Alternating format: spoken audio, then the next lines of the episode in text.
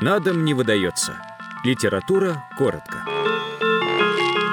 Подкаст электронекрасовки из студии театрального искусства. Алексей Ремезов. Мальвина. Читает Никита Исаченков.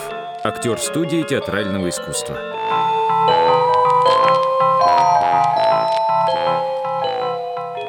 Нынче по весне после долгих хлопот, ненужных хождений, обманных надежд и ожиданий поступил, наконец, Семенцев на место и не как-нибудь, а прямо заведующим в отдел.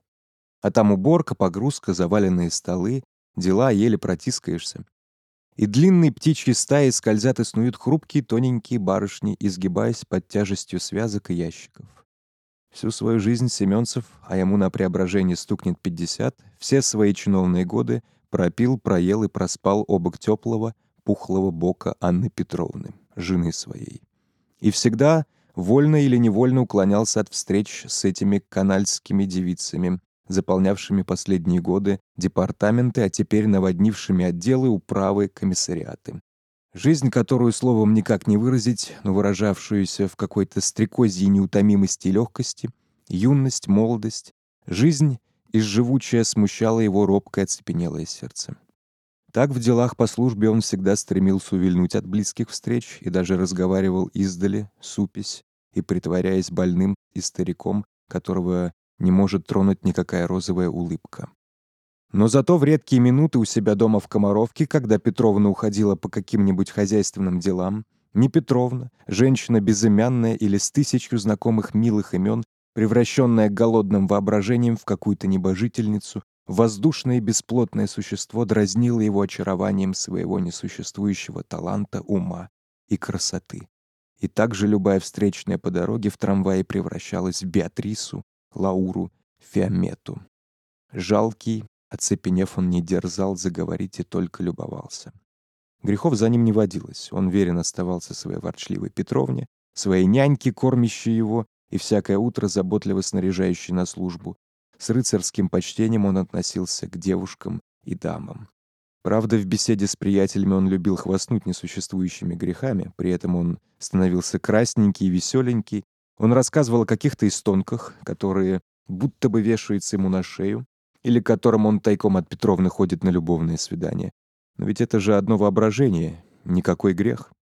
При прежних службах его он всегда был подчиненным, и барышни никак к нему не относились, но теперь, когда он начальник, дело другое. Невольная близость женщины, юной и свежей, этого вечного благоуханного яблока дьявольского соблазна подействовал на него с первых же минут новой его службы ошеломляюще. Дальше и дальше скользят вереницы, полуоткрытые руки, голые шейки, белые блузки, разные прически и оттенки волос.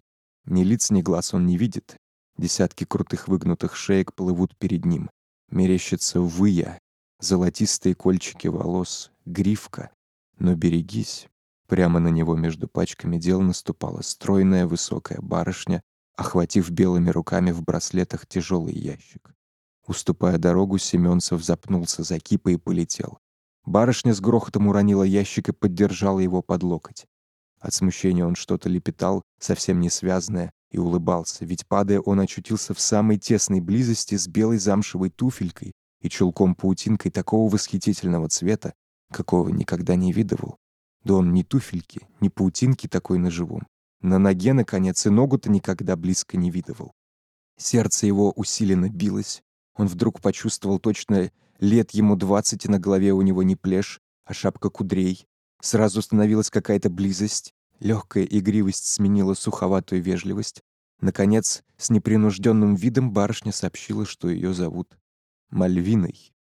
«Мальвина Федоровна», — повторял Семенцев, то и дело обращаясь к барышне просто ни зачем.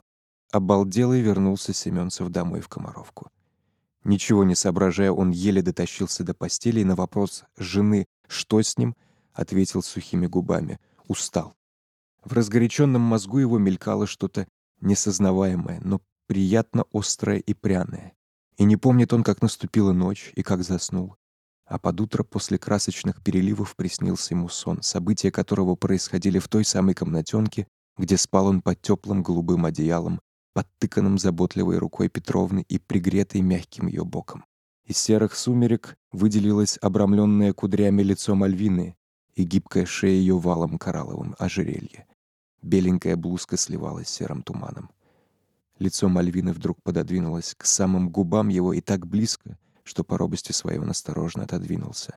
Но Мальвина, как бы притягиваемая им, подвинулась еще, и вдруг глаза ее вспыхнули таким ослепительным светом, что от внезапности похолодело у него на сердце.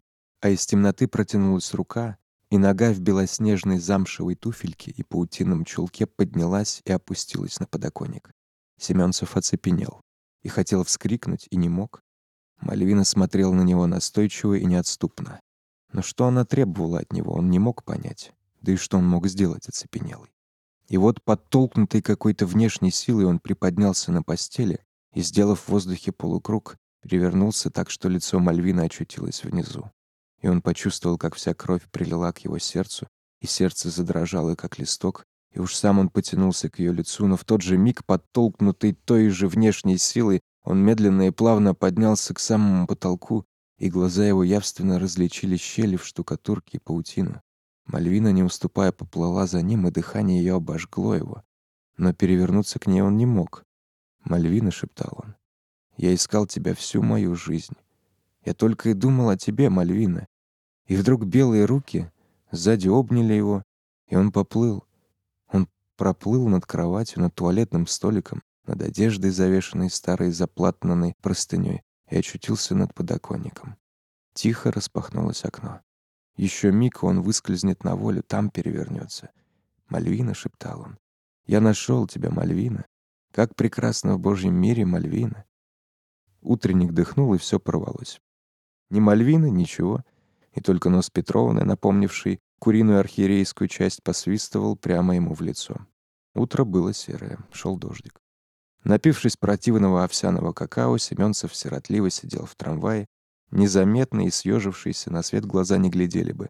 И вдруг на повороте вспомнил весь свой сон. И на сердце так заиграло, словно было ему лет двадцать, а под шляпой на голой голове шапка кудрей.